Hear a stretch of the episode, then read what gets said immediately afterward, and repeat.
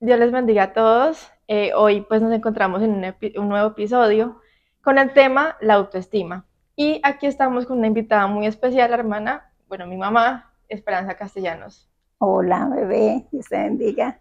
Dios les bendiga y bienvenidos una vez más a Somos su Pueblo. Un podcast donde encontrarás conversaciones y reflexiones de un grupo de jóvenes que quieren crecer en su fe y vivir una vida plena en el Evangelio de Cristo. No importa si eres nuevo en esto o llevas poco tiempo en el camino. Estamos aquí para apoyarte y acompañarte en cada paso. Junto a algunos invitados vamos a estudiar la palabra de Dios, compartir testimonios y descubrir cómo podemos aplicar la verdad a nuestra vida cotidiana. Ponte cómodo, abre tus oídos y prepárate para crecer en tu relación con Jesús. Comencemos. Gracias por la invitación, me alegra mucho estar aquí y para tratar un tema que considero que es muy importante, como es el tema de la autoestima. Pues voy a comenzar yo diciendo mi concepto y mi concepto es, es acerca de cómo nosotros pensamos de nosotros mismos. Y ahí influyen muchas cosas, nuestro entorno, cómo nos comportamos, de qué forma nos relacionamos. Eh, hay muchas cosas que influyen, pero pues ya vamos a preguntarle a una experta en el tema. Bueno, la autoestima tú tienes razón, es, tiene que ver con, si uno descifra la persona, la palabra autoestima, auto significa sí mismo, estima significa valorarse, es decir, cómo me valoro yo misma. Entonces, tiene razón con lo que tú decías. Eh, la autoestima, aunque todos hemos escuchado hablar de ella, porque si tú le preguntas a alguna persona van a decir autoestima y tienen su propio concepto incluso, pero definitivamente son muchas las áreas y lo que influye para una mm, clara autoestima o una autoestima saludable, como lo denominamos hoy. Entonces, la autoestima, ¿qué es? Es valorarse a sí mismo, es poder tener un concepto de sí mismo que sea favorable y que contribuya para un buen desarrollo de la personalidad. Ese es como el concepto general eh, de la autoestima. Definiciones, digamos que hay muchas. Eh, uno podría hablar de muchos teóricos incluso que, que hablan del concepto. ¿Y qué factores influyen en la autoestima? Uy, qué importante. Mira que cuando uno habla de, de, la autoestima, pareciera como que el concepto llegó al final y yo crecí y tengo la edad que tengo y ya tengo mi autoestima como que fue así por, por arte de magia. Y no, hay un proceso en la construcción y en la consolidación de la autoestima. Lo primero que incide, tú sabes que cuando uno es, nace en un hogar, ¿cierto? Está en un hogar, eh, en un hogar hay una cantidad de cosas que, que los papás, los familiares, en la escuela nos dicen, y todo lo que entra, todo lo que entra es como si todos naciéramos como un tanquecito, eh, en psicología lo llamamos como un tanque emocional, donde está vacío cuando nacemos, pero apenas nacemos empiezan a entrar cositas a ese, a ese tanquecito, ¿no? Empiezan a entrar mensajes, cosas buenas, cosas no tan buenas, muchas veces, porque lamentablemente hay entornos que no son muy buenos, y todo lo que entra a ese tanquecito es lo que va construyendo y constituyendo lo que después va a ser en un futuro la autoestima de, de ese ser. Entonces, ¿qué factores inciden? Inciden el entorno familiar donde vive la persona, eh, la escuela o el entorno educativo donde también convive, eh, los mensajes de los profes. Tú, por ejemplo, recuerdas algún profe que te haya marcado en el colegio porque fue significativo para ti, porque fue importante, sea positiva o sea negativamente, porque hay profes que como pueden ser muy buenos y fortalecer la autoestima de un muchacho, hay otros que pueden no ser tan buenos. No sé tú si tengas de pronto algún profe por ahí que recuerdes. Pues yo pienso que hay profesores en los que a uno, o sea, llegan a decirle comentarios que pueden tornarse negativos para uno. Sí, pueden decirle, no, es que usted no es bueno para esto, para tal cosa, cuando deberían es antes apoyarlo a uno en el, en el estudio. Correcto. Entonces es, es, eso, o sea, es como todos esos mensajes, todo eso que uno recibe, el, el, los mensajes de los papás, la, las palabras como lo, lo reafirman, porque el, el, entorno, digamos que es el, el, que propicia o que una persona desarrolle una buena autoestima o que desarrolle una, una autoestima, digamos, negativa o no favorable para, para sí mismo. Eh, cuando un papá, por ejemplo, hay papás muy exigentes, ¿cierto? Entonces, si a ti te dicen, el, el, el, chico se esforzó, se esforzó y sacó un 6 en el colegio y llegó a la casa con el 6. Y entonces, ¿qué dice el papá? ¿Por qué no sacó 8? No ¿O por qué no sacó el 10? Y siempre están exigiendo y exigiendo y quieren más y quieren más. Eso no es malo, dependiendo cómo se haga, ¿cierto? Porque siempre debemos tratar de ser mejores. Pero hay que valorar lo que el muchacho o el chico está, el esfuerzo que está haciendo entonces, lo importante es las palabras de afirmación, o sea, si, si le fue, llegó con su 8, bueno, qué bueno, felicitaciones. Esas palabras de afirmación son supremamente importantes y es lo que a veces no, no se ve mucho en las familias, ¿sí? Como que se asume que es la responsabilidad del muchacho y que tiene que sacarse una buena nota. Pero qué importante cuando en casa hay esas palabras de afirmación, esas palabras de, de qué bien lo hiciste, qué buen logro. Eh, excelente, la felicitación, no sé, a veces de pronto una rosita, una florecita, bueno, cosas que motivan y que hacen que, eso como que mejore y cada vez se quiera hacer mejor. Lo mismo pasa con los mensajes negativos. Sí, eh, el hecho de desaprobar a la persona y una cosa que es durísima que es la comparación. O sea, no hay nada que afecte más a una persona en su autoestima que es la comparación. ¿Por qué? Pues porque cada persona tiene una forma de ser, cada persona tiene eh, su valor, sus habilidades, tiene su, que eso también es importante. No sé si tú de pronto has reflexionado en algún momento y es en que a veces pareciera como que si tengo buena autoestima soy bueno para todo. Y eso tampoco es cierto. ¿Por qué? Pues porque yo si tengo una autoestima, pues tengo que darme cuenta que así como soy muy bueno para unas cosas, pues para otras de pronto no mucho pero tengo que aprender a, reconocer esas potencialidades. Sí, pues lo que yo pienso es que hay veces donde nos concentramos y decimos, ve, yo quiero ser como esta persona, y no vemos nuestro valor, nuestra esencia. Siento que es algo que nos hace falta mucho como, pues, como seres humanos. Has dicho una cosa supremamente importante, y es que, a ver, pareciera como si cuando hablamos de la autoestima nos estuviéramos comparando a veces con alguien y creo que eso es normal. Es normal. Cuando tú vas a comprar un, tienes una bicicleta y quieres comprar otra bicicleta, pues ¿qué hago yo? Comparar, ¿cierto? Pero ¿qué comparo? Comparo la que tengo con otra, ojalá pues similar, un poquito mejor. Pero ¿qué hacemos muchas veces? Comparamos la que tengo, que no es una, mejor dicho, no es de las mejores, pero me pongo a mirar, es la modelo por ahí, que la bicicleta modelo que vale 30 millones si yo hago una comparación, no con algo que pueda ser equivalente a mí para yo decir si realmente sí estoy bien o, puedo mejorar un poquito, sino que lo comparo con un estándar eh, que he salido de la realidad, pues obviamente jamás va a coincidir. Y, eso depende de cómo la sociedad misma nos está como permeando, cómo nos, nos tenemos que medir y cómo es nuestra autoestima. Hoy en día, ¿qué dice la sociedad? Que quién es la persona que realmente tiene como un estándar. Quien tenga un desarrollo social, exacto, los títulos, la estética y también lo económico. Entonces, social. Si usted eh, se casó, si tiene sus hijos, tiene una mascota, que es como le pintan a uno lo, ideal, ¿no? El eh, mamá, papá, hijos, mascota y ya pareciera como ese, ese es como el mundo idealizado donde el que tiene autoestima es porque tiene eso, porque tiene sus títulos, porque tiene, entre más títulos tenga, pues es mayor su autoestima. Y, mira, hay personas que viven en entornos, en, un barrio incluso de estrato bajo, y tienen mejor autoestima que uno que vive en un estrato 5. Entonces uno podría pensar, bueno, ¿en qué, en qué consiste? ¿Cierto? Pues en que no valoramos justamente lo que tenemos. Entonces siempre estamos desanhelando lo de otros y cada vez queremos más, queremos más, queremos más, pero sin reconocer muchas veces lo que realmente tenemos y, debemos aprender a, ser conscientes de eso que tenemos. Entonces lo social es una, un estándar que nos mide la sociedad. Viene otra cosa que es supremamente importante y lo está, por ejemplo, cuando están así jovencitas como estás tú, entonces están pendientes de que, de que el peso, que cuidadito con el, que el pelo, que tiene que no sé qué, y que, que, la ropa, y como que nos estamos comparando por eso estético, y a veces esa presión, que además hoy en día es como peor por las redes sociales, porque en la época mía, personalmente, pues éramos los que estábamos ahí en el medio, porque no había internet, entonces lo que uno hacía en, en el barrio o en la iglesia o donde estuviera, ahí se quedaba.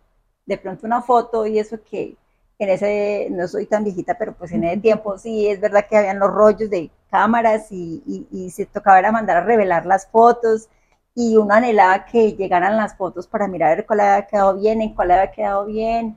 Eh, bueno, eso es, eso es algo interesante. Pero hoy en día todo se sabe. Todo se sabe, es decir, entre, entre el cielo y Facebook, dice la hermana Luis Marina, no hay nada oculto. Y es verdad, todo se sabe. Entonces, creo yo que una de las cosas que hemos permitido, porque uno es el que permite, ¿sí? yo soy el que decido hasta dónde quiero dar a conocer mi vida y yo soy de las que pienso que no todo se tiene que publicar y no todo se tiene que mostrar, pues porque uno necesita una vida privada, ¿cierto? Pero si todo lo publico, entonces qué comí, qué desayuné, qué almorcé, a dónde fui, a dónde salí, eh, eh, con quién hablé, con quién no hablé, porque hoy en día los, los chicos, como que entre más sepan dónde está y qué es lo que hacen, como que mejor se siente. Pero eso lo que va a hacer es que esté como en el radar de todo el mundo y entonces empiezan los comentarios, que ahí es donde viene el otro problema de, de las redes, y es que empiezan a, a, a decirle comentarios, comentarios no tan positivos frente a lo que dice, y eso empieza entonces la persona o el joven a decir, pero es que mire, eh, me, dijeron esto y empieza a deprimirse. Es decir, eso puede hacer que, que redunden cosas no muy, no muy positivas. Entonces, pues ese tema de, de, de lo estético es supremamente importante, que creo que incluso podemos de pronto ahora profundizar un poquito más, pero quiero que no se me olvide lo tercero y es lo, lo económico y es que entre más produzco, más tengo, más, más, eh, eh, porque ahí hablamos del tener, ¿no? Entre más tengo, más tengo y más pertenencias y más em, propiedades, como que esa persona es la que más autoestima tiene. Y ya se ha comprobado de mil maneras que eso no trae la felicidad. O sea, definitivamente eh, la autoestima no es el tener, ni tampoco tener el cuerpo perfecto, ni tampoco tener todos los títulos del mundo ¿Cuál es realmente el sentido de la autoestima? Cuando yo me valoro con lo que soy, como, como, persona, como ser humano, como esencia de mi ser y más en el ámbito espiritual, nosotros que sabemos que si tenemos lo que tenemos, lo tenemos por la gracia de Dios y ahí es donde viene nuestro valor realmente. El valor nuestro viene pues porque Dios está con nosotros y ahí es donde Él nos resignifica ese valor que, que a veces necesitamos hay un tema que no podemos dejar a, un lado, como es por la parte espiritual, que realmente Dios ha sido demasiado bueno con nosotros y nos ha hecho a cada uno de una forma, o sea, Él cuando nos planeó dijo, a este lo voy a hacer así porque yo tengo un propósito con Él, con esto. O ahí también entra un tema que son los dones, las habilidades que Dios nos ha dado, eh, como nos hizo bueno para esto, tenemos algunos defectos en esto, pero cómo lo podemos eh, solucionar. Entran muchas cosas en juego ahí. Eso es bien importante, porque yo creo que la, la esencia de nosotros como, como cristianos es primero identificar y reconocer que somos hijos de Dios, ¿cierto? O sea, que Dios nos hizo con un propósito, que es lo que tú decías, que es, además lo dijiste muy bonito. Y es, a veces queremos por lo que hablamos ahora de la comparación, entonces, yo por qué no canto como esa hermana, es que mire, esa voz sí es melodiosa, esa voz sí es la mejor, yo por qué no, y empezamos a reclamarle incluso al Señor, ay Señor, pero ¿por qué la voz mía, mire esta voz de tarro y la de ella tan bonita? Y, y ahí es donde viene el problema porque Dios, como tú misma lo dices, nos ha dado unas habilidades, a unos para unas cosas, a otros para otras cosas, eh, pero nos ha llenado de dones, es decir, ahí es que descubrir, bueno, yo para qué soy buena. Y a veces nos falta sacar un lapicito y decir, venga a ver yo qué cosas sé hacer muy bien, porque que la sabemos hacer y que, claro, claro, hay personas que no valoran, por ejemplo, el tener buenas relaciones interpersonales.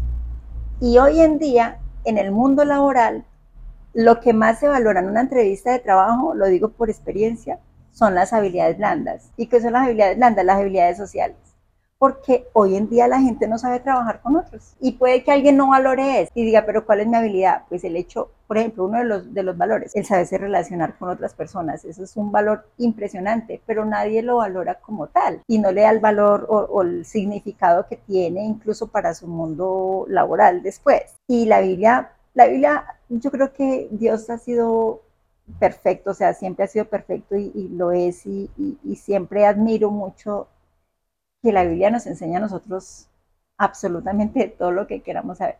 Y cuando la Biblia dice que tenemos que amar a, amar a otros así como nos amamos a nosotros mismos, es porque ahí de entrada nos dijo, ustedes tienen que amarse, ¿cierto? Es decir, nos dio como la, la autoridad de que tenemos que amarnos a nosotros mismos. Pero entonces también viene la otra parte y es no exagerar, ¿cierto? Porque es que ahí es donde entra otro concepto que es el famoso narcisismo, que es cuando ya yo eh, creo que soy lo máximo, como dicen los muchachos, la última Coca-Cola del desierto, y, y, creo que el único que tiene valor y el que tiene la importancia y, y no camina sino que levita y etcétera, entonces es ese narciso, ese es el narcisista, que bueno, que digamos que muchas personas pareciera como, como que se llenan su corazón diciendo es que yo tengo una excelente autoestima y, y, eso hace que pisoteen incluso otras personas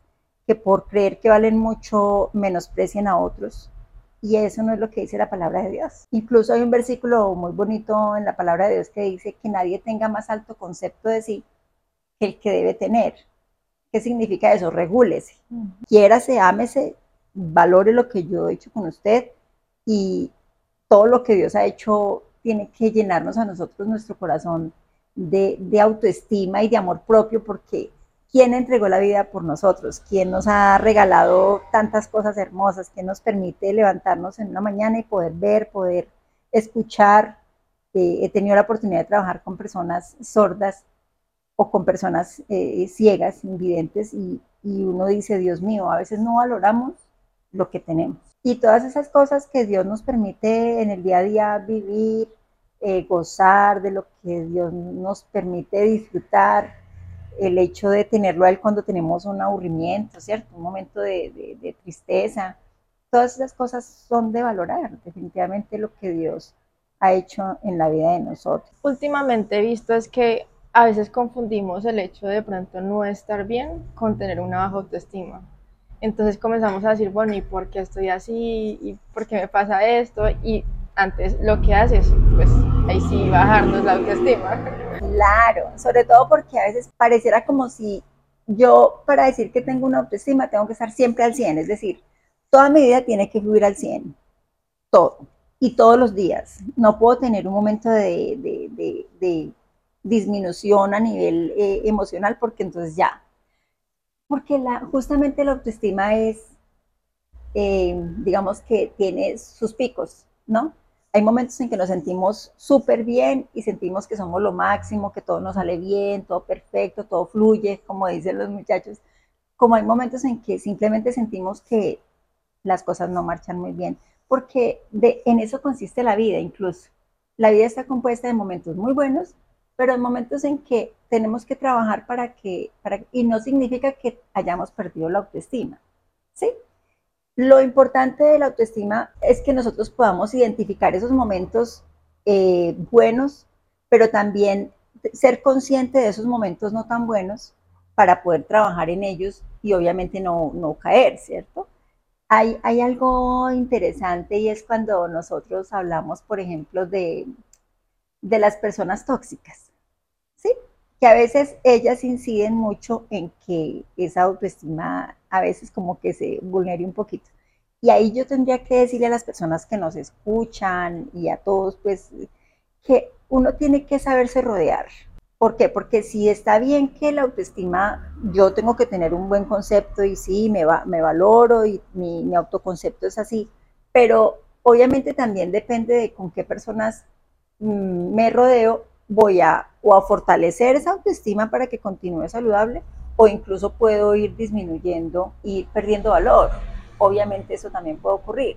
Si tengo una persona al lado mío y eso pasa mucho con, con eh, las personas cuando están eligiendo pareja. ¿Por qué? Porque a veces pareciera como que buscan a alguien o, o a la inversa. Si fueron personas que vivieron maltrato, que vivieron eh, de pronto momentos de desaprobación, eh, solo había agresión, bueno, un ambiente hostil, una familia disfuncional, pueden tomar dos decisiones. O enamorarse de una persona que se parezca a ese ambiente porque es el que le da seguridad. Y ahí es donde encontramos a las eh, mujeres que muchas veces viven en un ambiente de maltrato y no pueden tomar la decisión de irse. ¿Sí? Es decir, como que sienten que si le digo adiós a esta relación, ya, o sea, me morí porque es lo que les da como un ambiente de seguridad.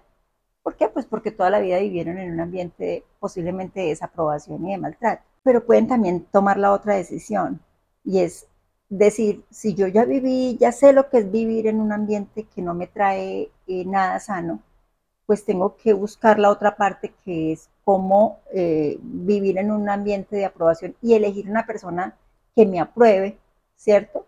Que me valore por lo que soy y de pronto no por, por de pronto no pensando porque ahí viene el problema de la autoestima, pensando que simplemente no merezco que me quieran, que es lo que muchas personas a veces eh, piensan.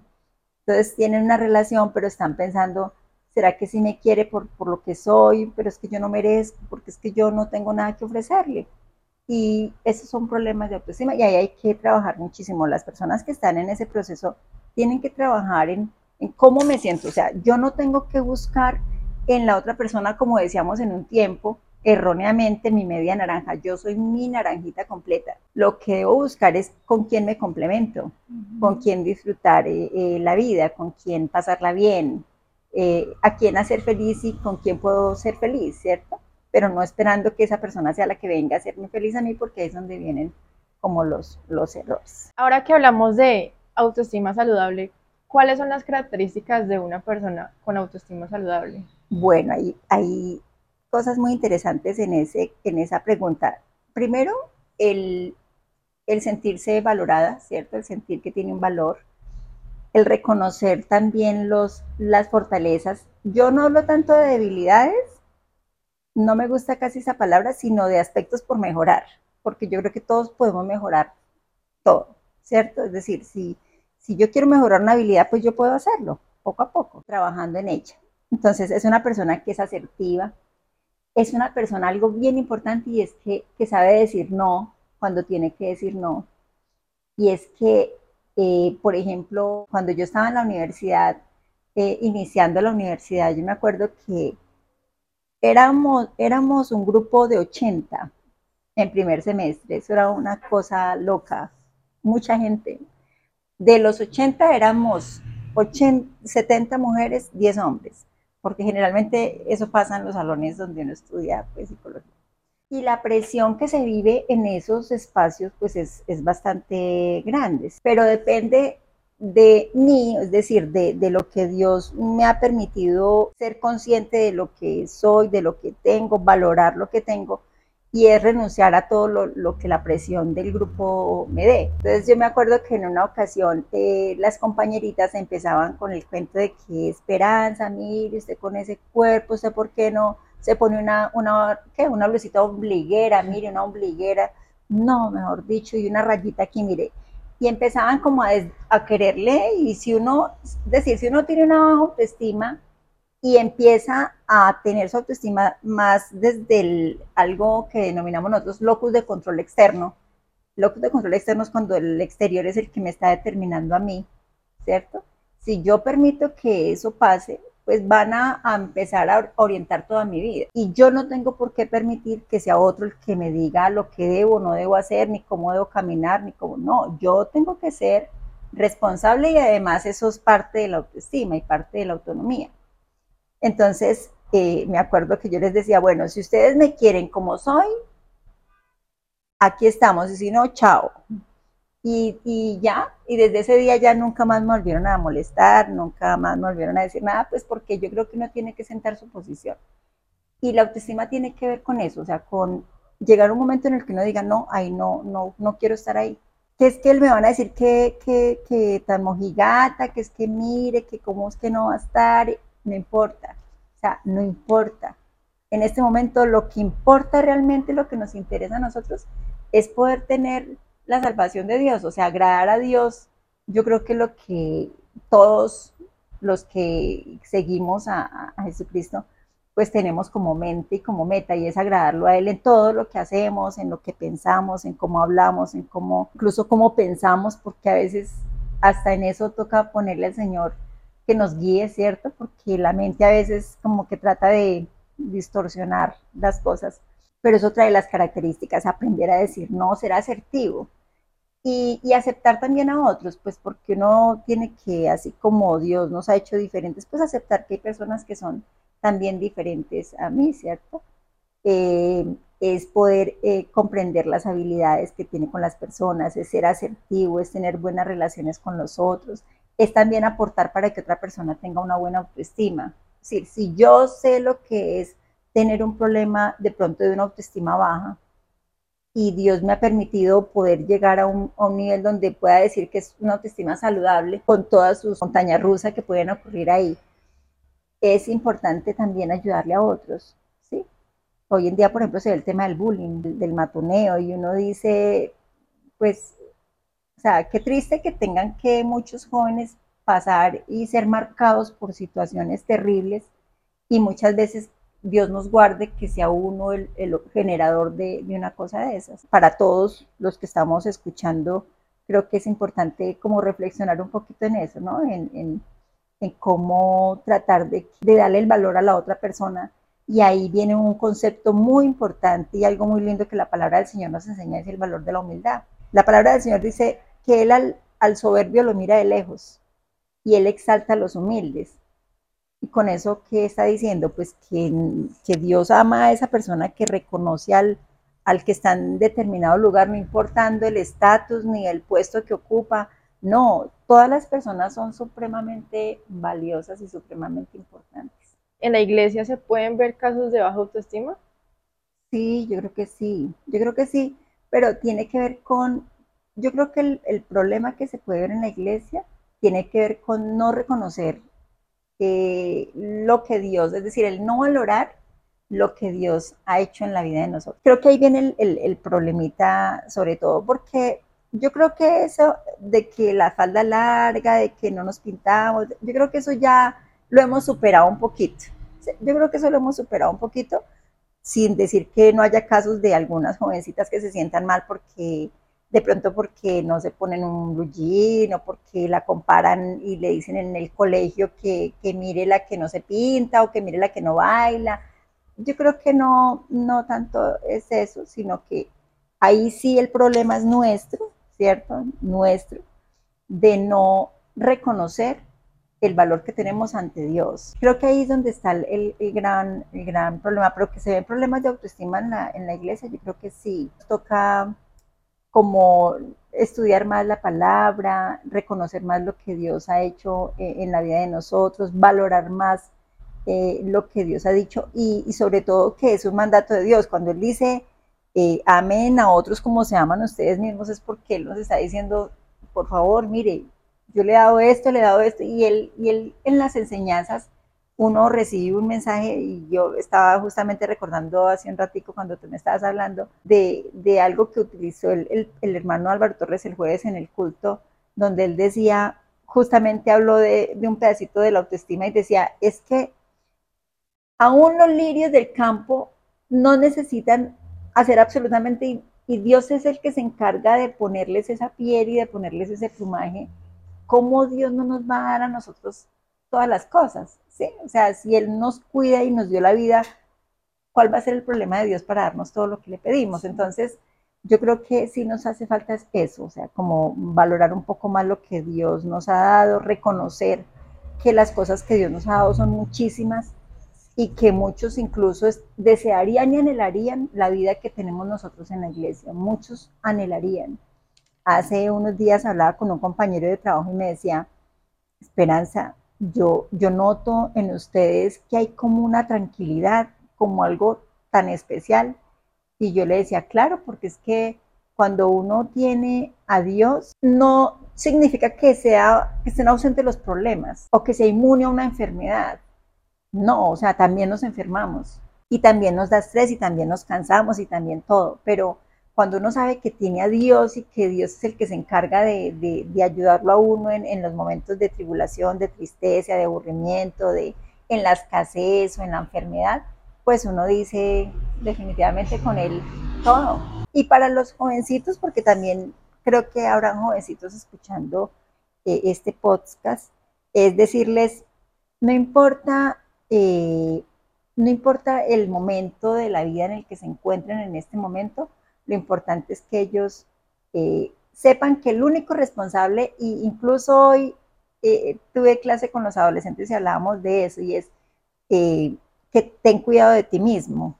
El texto donde Pablo le dice a Timoteo y escribe sobre ten cuidado de ti mismo. Y reflexionábamos sobre eso y yo les decía, el único responsable de lo que pase con su vida es usted. Y cuando la Biblia nos dice con, o sea, cuídate de ti mismo, cuídese de ti mismo, porque uno mismo es el, el enemigo más grande. O sea, ¿quién es el responsable de que yo diga, yo soy lo mejor o yo soy lo peor o yo soy, pues yo misma están mis pensamientos, o sea, soy yo.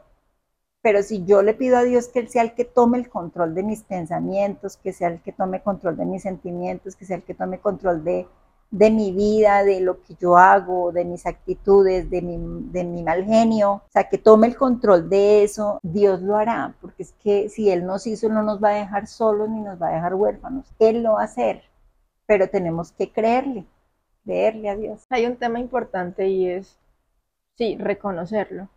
Porque hay ocasiones en las que pasan momentos en nuestra vida y pensamos, no, ¿y cómo vamos a hacer con esto? ¿Qué vamos a hacer ante esta situación?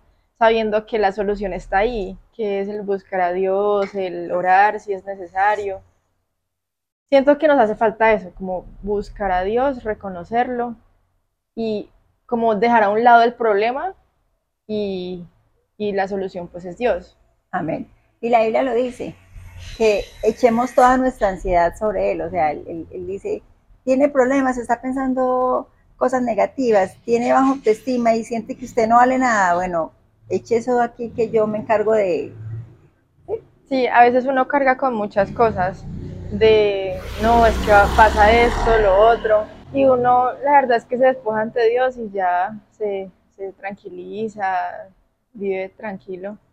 Amén. Esa es, yo creo que esa es como el, como la parte más importante y es dejar que Dios sea el que tome el control.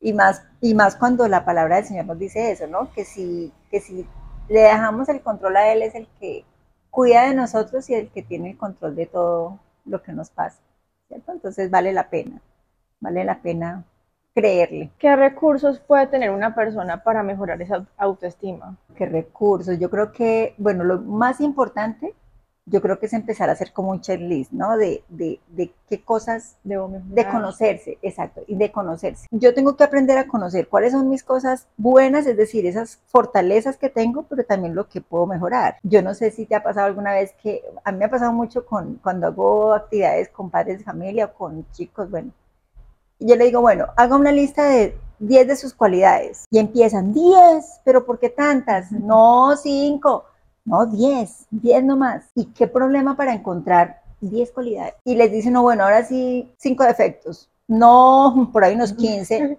Sí, es. Entonces los mismos, ahí es donde uno dice, bueno, hasta dónde de verdad a veces no reconocemos lo que, lo que tenemos, ¿cierto? Y las habilidades que tenemos. Entonces, primero, hacer como una, una listica como ser conscientes de quiénes somos. En el caso nuestro, que somos hijos de Dios, bueno, ser consciente de que tengo un Padre Celestial, o sea, un papá que no me va a dejar sola, o sea, que en eso tengo que estar firme y bien, que tengo unas cualidades, unas cosas que se me facilita hacer, hay cosas que a uno se le facilita hacer, entonces ser consciente de ellas, porque viene lo otro, y, está uno en un ambiente X y, le dicen, venga, ¿y usted qué va a ayudar a hacer? Yo, pero es que no, yo, pero ¿qué va a hacer yo si es que yo no sé hacer nada? No, o sea, algo sabemos hacer, o la letra más bonita, o, podemos hacer el, refrigerio mientras los otros trabajan, o algo, alguna habilidad tenemos. Es como ser consciente. Yo creo que lo más importante es ser consciente de quiénes somos y qué cosas también puedo mejorar. Decía un autor que me gusta mucho que se llama Miguel Ángel Cornejo, él es un mexicano y a mí me gusta mucho porque él dice, no somos un producto terminado, que siempre estamos haciendo cosas para mejorar y es verdad. Y él dice, si, si fuéramos un producto terminado, hay personas que están a los 30 años y lo único que les falta es el epitafio porque ya sienten que están listicos ya para irse. Para... Y, y, es absurdo, pues porque todos hasta los 70, 80, 100 tenemos cosas por aprender. Entonces, creo que la clave es esa. Eh, primero, primero, ser muy conscientes de quiénes somos, qué cosas soy buena para hacer, qué cosas siento que puedo mejorar, porque vale la pena trabajar en eso. Eh, otra cosa importante creo yo, trabajar en eso, pues porque si yo lo reconozco pero me quedo ahí, entonces pues no hay nada que hacer, entonces manos a la obra, es decir, listo, ya me di cuenta que hay cosas por mejorar, ahora, ¿qué voy a hacer para lograrlo? ¿Sí? Y tú lo decías ahora muy, muy bonito y es, listo, si yo sé que tengo que em, mejorar, por ejemplo, mi relación con Dios, pues sé que tengo que dedicar más tiempo a la oración. O sea, lo que definitivamente más nos acerca a Dios son los momentos de oración, porque es donde usted le está diciendo al Señor lo que es, sin esperar que nada de quien me mire, de quien me diga, de quien me escuche, de que nada, es Él y yo. Entonces, en esos momentos es cuando tú tienes la posibilidad de decirle, eh, y lo que hablábamos creo que anoche las dos, de decirle al Señor así como hablamos, así como uno habla con el amigo, así, Señor, mire, ah, estoy como triste hoy, decírselo como lo sentimos, pues porque justamente así así es con Él, así es con Él. Con Él no tenemos que ir ni con palabras elocuentes, ni rebuscadas, ni no, o sea, con Él es como somos.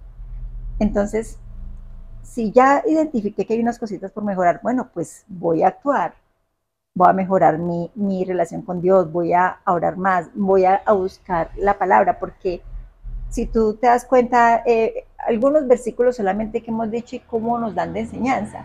Entonces, la palabra del Señor es la que nos da fe. La fe viene por el oír la palabra de Dios. Entonces, si yo escucho la palabra, si yo la leo, pues obviamente va a, haber más, más fe en mí y voy a poder creer en Él de manera incondicional. A una persona que está pasando por una situación difícil, con una baja autoestima, que necesita ayuda, ¿cómo, ¿qué consejo le daría? Bueno, lo primero es que yo creo que sí hay un momento en el que tenemos que, es posible que toque buscar ayuda en algún momento determinado. Es que a veces lo que pasa es que sentimos que no necesitamos ayuda y realmente todos en cualquier momento necesitamos. Tienes razón, mira que eh, alguien decía que la mayor parte de cuando una persona tiene un problema, el 50% de la solución de ese problema es aceptar que tiene el problema, porque la mayoría no creen y dicen, no, yo estoy bien, yo estoy bien, no, yo estoy bien, pero hay momentos en el que posiblemente sea necesario eh, pues alguna ayuda. Obviamente, mm, si hay alguna persona que necesita, que siente que su autoestima está vulnerable, yo creería, incluso lo reflexionaba hoy con los adolescentes, yo les decía, hagamos como un mapeo de mi vida, o sea, haga un mapeo de su vida piense en, en, en qué consiste su vida, o sea, quiénes están a su alrededor. Listo, están sus papás, están sus compañeros de estudio, están sus compañeros de la universidad, están los amigos del barrio, quiénes componen ese, ese, esa, quiénes lo, rodean, ¿cierto?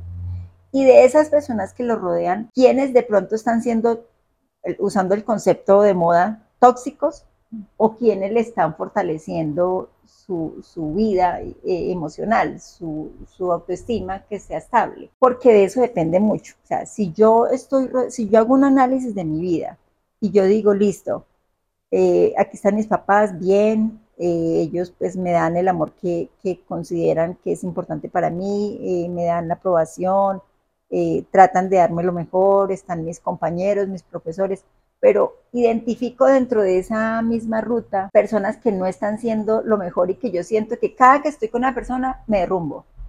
¿Sí? Es decir, estoy bien y ya listo, fui a la iglesia y estoy animado y canté y las cosas están súper bien y me siento en un nivel espiritual bien, donde yo digo, uy, sí, Dios mío, ahora sí arranqué.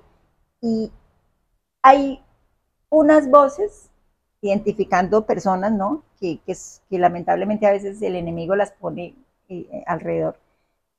Y son las que tú sientes que otra vez al piso. Si yo estoy identificando que hay personas que simplemente no, yo tengo toda eh, la, la, posibilidad de alejarme, tengo toda la posibilidad de alejarme porque no me está haciendo bien, ¿sí? no me está haciendo bien. Alguien podría decir, bueno, pero pues es que yo puedo cambiarlo al, pues obvio, si usted tiene la unción y tiene la opción de poderle decir, venga, no, no, no, un momentico, párela ahí y, y vamos a, o cambiamos la, el tipo de relación como lo estamos llevando, o chao, pues claro, ese es el ideal. Pero si siento que ahí no es, que ahí no es y que ahí no puedo, pues simplemente ahí sí toca hacer lo que hizo José en, en la época en la que se sintió intimidado por esa mujer. ¿Qué hizo? Arrancar a correr. El que dijo, aquí esta mujer me va, no, no, no, chao. Y yo creo que como jóvenes hay momentos en el que hay que correr si algo me está lesionando, algo me está afectando, algo está deteriorando mi vida, hay que correr, porque es eso mi vida. ¿sí? Y, y, ahorita estamos justamente en un momento de, de luchárnosla. Yo creo que en eso estamos todos, y es luchando pues por la salvación, luchando por, por una vida espiritual eh, armoniosa, que tengamos una buena relación con Dios, que Dios se apruebe de lo que yo hago, que Él, sienta aprobación por, la manera como yo interactúo, como yo me muevo, como yo hago mi trabajo, es decir, en todas las áreas de mi vida, pues creo que eso es lo más importante. Eh, eso es como indispensable. Entonces, para esas personas, no, que, que no se les olvide que no están solos. A veces uno, entre más lejos, siente que Dios está, Él está más cerca. ¿sí? Entonces, que no olviden que Él está ahí, y que si somos su creación es porque Él está ahí presto para escucharnos. Lo que pasa es que Él toca, ¿cierto? Yo estoy a la puerta y llamo y, y a veces que nosotros no queremos abrir la puerta y Él espera para que abramos. En la medida en que abramos, Él entrará, cenará con nosotros y nosotros con Él. Muchas gracias por esta charla tan amena. Eh, fue mucha bendición. Creo que para cada uno de los que están ahí escuchando y para mí como para ti, fue mucha bendición. Entonces, pues muchas gracias por esa entrevista, por su tiempo. Eh, a cada uno, muchas gracias. los invitamos a seguir viendo los podcasts y pues a, a seguirnos en las redes sociales. Y ya, Dios les bendiga. Dios les bendiga, gracias, gracias a ti, mi amor.